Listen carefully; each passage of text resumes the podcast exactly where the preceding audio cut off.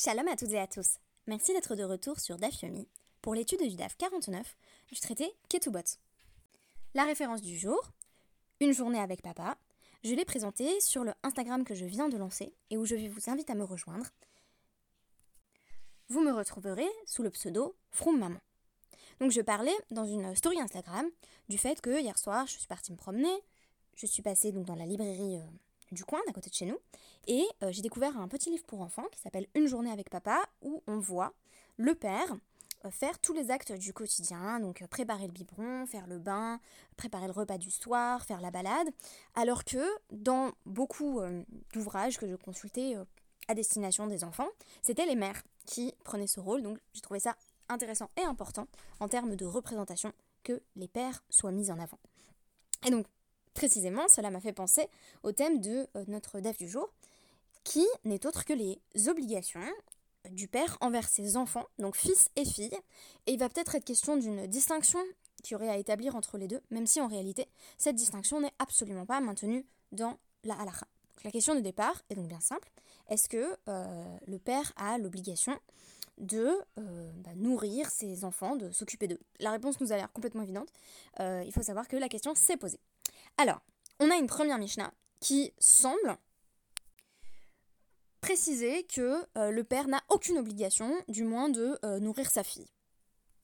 Alors, si on lit euh, le DAF 65, 65b, on apprend que ceci ne s'applique de toute façon qu'aux enfants de plus de 6 ans. Des enfants qui ont en dessous de l'âge de 6 ans, garçons ou filles, il y a de toute façon une obligation rabbinique de les nourrir. C'est ce qui va euh, expliquer par la suite le langage employé euh, dans le Shulchan Aruch, qui est celui du Riyuv, donc de l'obligation. Alors, si on s'en tient à cette Mishnah, c'est ce qu'il ne faut jamais faire quand on étudie la Gemara, c'est lire une Mishnah et se dire Ah, bah ça doit être ça la halakha, parce que là c'est pas le cas du tout. On aurait l'impression que le père doit euh, nourrir sa fille, s'occuper d'elle jusqu'à ce qu'elle ait 6 ans, et puis après, paf, elle se débrouille. Donc, on nous dit Voici l'explication qui a été formulée par Rabbi Elazar ben Azaria, Nifne Chachamim Bekirem Beyavne, devant les sages euh, dans la vigne de Yavne. Habanim euh, Yirshu Vehabanot Yizonu, donc ça, s'applique effectivement, on l'a déjà vu à travers les dapim précédents, c'est-à-dire que les fils héritent, donc ils empochent l'héritage du père, et les filles sont littéralement nourries, c'est-à-dire que euh, les, fils doivent donner par la suite aux filles de quoi subsister. Euh, bien que les filles n'aient pas en retour l'obligation de euh, transmettre leurs propres revenus à leurs frères. Alors, ma habanim enan euh, yorshin ela leachar mitat av, af habanot enan nizonot. Et là, les mitat avien. Bon, ça aussi, toujours quelque chose qui s'applique effectivement dans la halacha. De même que les, les fils n'héritent pas avant la mort du père, donc ça, ça c'est le cas. Les filles ne sont pas alimentées avant la mort du père. C'est là que, que les choses cesse d'être euh, vérifié et applicable à travers la loi juive. Alors, je ne vais pas euh, faire durer le suspense euh, trop longtemps. On va consulter directement le Shulchan Aruch Eben Ayin Aleph, Seif Aleph. Et donc, on nous dit, donc, Shechayav, la zone Banav ou Benotav, Kshehem Ktanim. donc, le, le Shulchan Aruch, Rav Yosef Karo va nous expliquer que on a l'obligation, et non pas comme, euh, comme il va être euh, précisé plus loin, il y, a le langage de la mitzvah qui est, employé. C'est une mitzvah de euh, s'occuper de ses enfants. En réalité, ici, c'est plutôt un chiyuv, de nourrir ses fils et ses filles tant qu'ils sont mineurs. Donc, je précise avec la suite de ce Shulchan Aruch, Chayav Dam Lazon Banavu Benotav, Achiyu Bne Shesh. Donc, jusqu'à l'âge de 6 ans, c'est un chiyuv. Tout le monde est d'accord là-dessus. Et ensuite, ça devient une mitzvah. Donc, ou Misham Zanan, euh, qui est Takanat Rachamim. Et à partir de l'âge de 6 ans et au-delà, jusqu'à 12 ou 13 ans selon qu'il s'agisse d'une fille ou d'un garçon respectivement, euh, il est toujours obligé, mais cette fois-ci c'est une mitzvah qui relève d'une Takanat Rachamim, d'un décret des sages. Donc ad euh, chez Yigdelouj, chez qui grandissent, Ve'im lo ratza, et si le père dit bah, Moi j'ai pas envie de, nourrir ma fille ou mon fils de 8 ans, Gorinbo, on, lui fait des, des reproches, des réprimandes,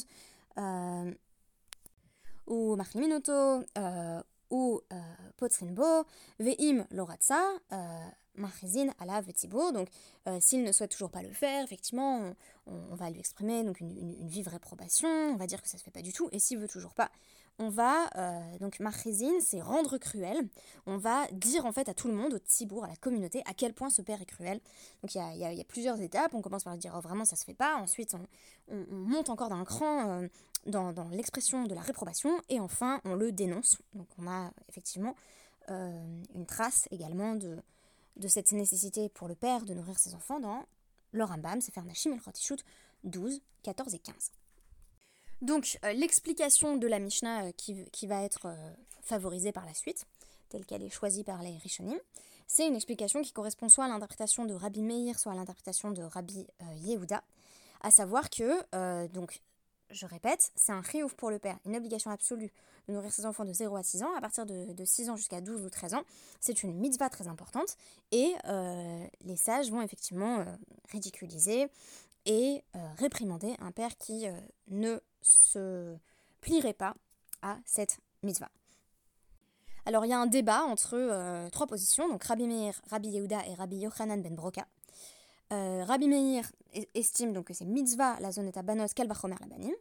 C'est une grande mitzvah de nourrir ses filles, donc c'est encore mieux de nourrir ses fils, euh, des Askiba Torah, parce que les fils, ils étudient la Torah, donc quel privilège, ça vaut le coup de les nourrir. Ça, c'est Rabbi Meir, qui est pas connu hein, pour être le, plus grand des féministes, euh, en dépit de tout ce que l'on sait sur sa femme, Berouria, euh, qui était non seulement sage, mais qui étudiait elle-même la Torah. Donc très surprenant, hein, cette déclaration de Rabbi Meir. Rabbi Yehuda dit Mitzvah la zone banim, c'est bien de nourrir les fils, mais c'est encore mieux de nourrir les filles, mais Shum Ziluta, parce que sinon, elles seront humiliées, elles seront forcées d'aller de maison en maison pour quémander de quoi se nourrir. Et Rabbi Yochanan ben Broga euh, dit euh, bah, tant que le père est en vie, euh, bah, il n'y a, pas, de raison que le père soit obligé de nourrir ni ses fils ni ses filles. Donc on peut laisser de côté la vie de Rabbi Yochanan ben Broka. Ce n'est pas celui qui est adopté dans la. L'interprétation de la Mishnah qu'on va choisir, c'est la suivante, à savoir euh, de 0 à 6, mitzvah au-delà, alors que ce soit prioritairement pour les fils ou pour les filles, peu importe, parce que la conséquence à l'Afrique est la même, c'est-à-dire qu'il faut concrètement nourrir les deux. On nous présente ensuite une hypothèse euh, intéressante, qui est euh, donc ramenée au nom de, Rabbi euh, Ila, qui rapporte quelque chose que Resh Lakish a dit au nom de Rabbi Yehuda ben Hanina, qui est que dans la ville d'Usha, les euh, sages avaient institué que euh, un homme devait euh, nourrir ses fils et ses filles jusqu'à leur majorité. Donc, question, est-ce que la halakha le suit ou non? La Gemara va pas répondre de façon très très claire à cette question. En tout cas, on nous dit donc Tashma vient apprendre une résolution à cette question. Est-ce qu'il y a vraiment un, décret des sages qui impose de nourrir ses enfants?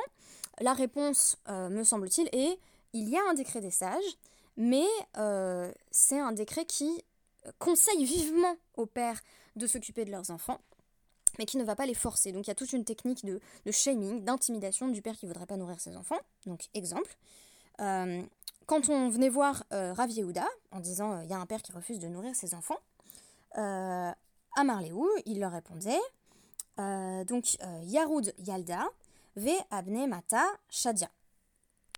Ce qui peut signifier donc euh, le chacal, euh, donc le, yaroud, ou pour Hachi ça pourrait être un, oiseau de proie.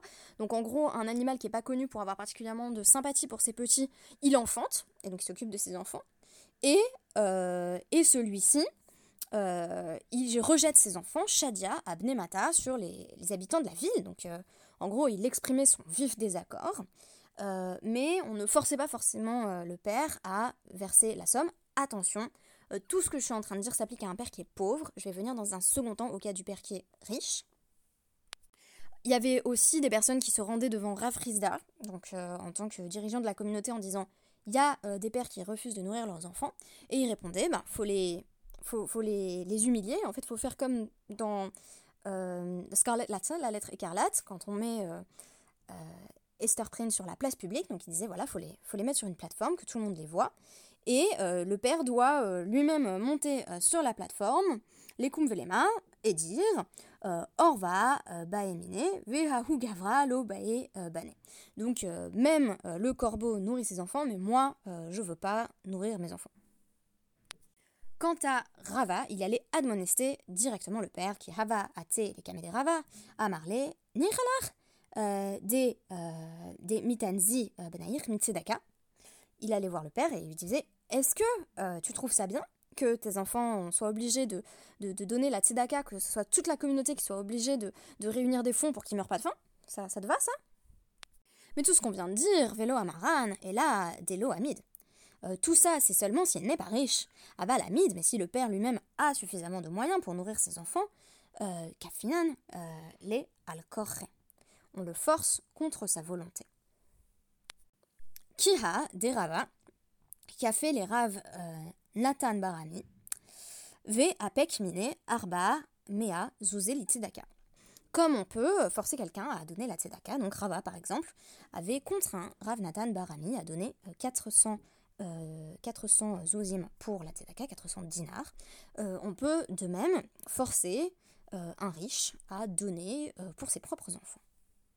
Ce qui est intéressant, c'est qu'il n'y a pas vraiment de distinction dans l'esprit des sages entre la tzedaka et donnée pour ses enfants Puisque si on lit par exemple euh, le DAF 50, donc on aura l'occasion d'étudier demain, on constate que euh, donc les sages de Yavne affirment euh, donc heureux celui qui garde la justice et qui fait la tzedaka, en citation.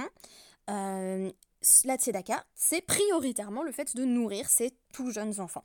Donc on ne pense pas la tzedaka avant tout comme euh, l'argent qui, va vraiment vers l'extérieur, euh, on commence par, euh, par cercle concentrique, en fait, par nourrir sa famille, puis nourrir ses proches, et, ainsi de suite pour donner la tzedaka au maximum de personnes possibles.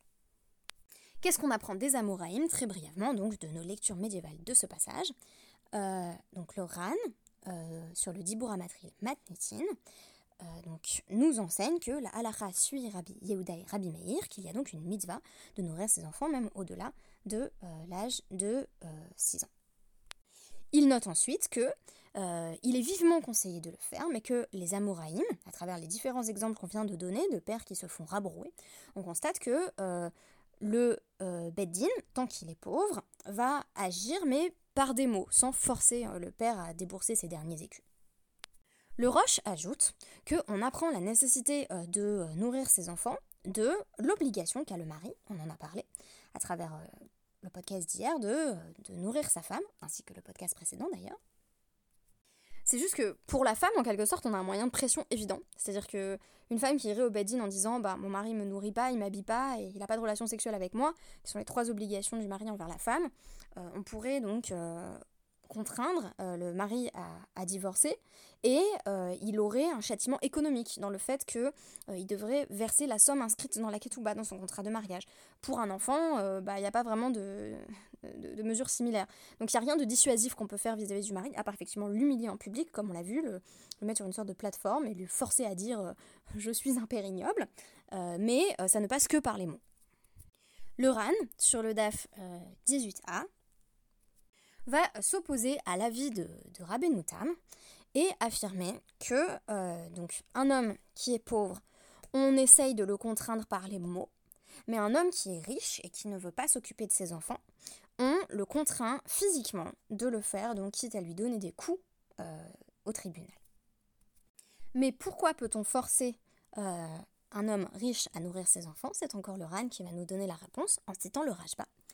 Et il va nous dire que on, force donc euh, une personne euh, euh, aisée à nourrir ses enfants en raison de la mitzvah de tzedaka qui s'applique prioritairement à ses enfants et qu'on a le droit de, de faire appliquer, y compris par la force. Synthèse et conclusion. De 0 à 6 ans, obligation absolue pour le père de prendre soin de ses enfants. Si le père est dans l'incapacité de le faire, par exemple parce qu'il devient fou, le Beddin va prélever euh, son patrimoine pour donner à manger à ses enfants, car on présuppose que c'est ce que tout père censé souhaiterait faire. À partir de 6 ans et au-delà, c'est une grande mitzvah pour un père de nourrir ses enfants tant qu'ils sont sous sa tutelle. S'il est pauvre, on va l'humilier s'il refuse de nourrir ses enfants. S'il est riche, le Beddin va le contraindre physiquement à le faire. Merci beaucoup et à demain.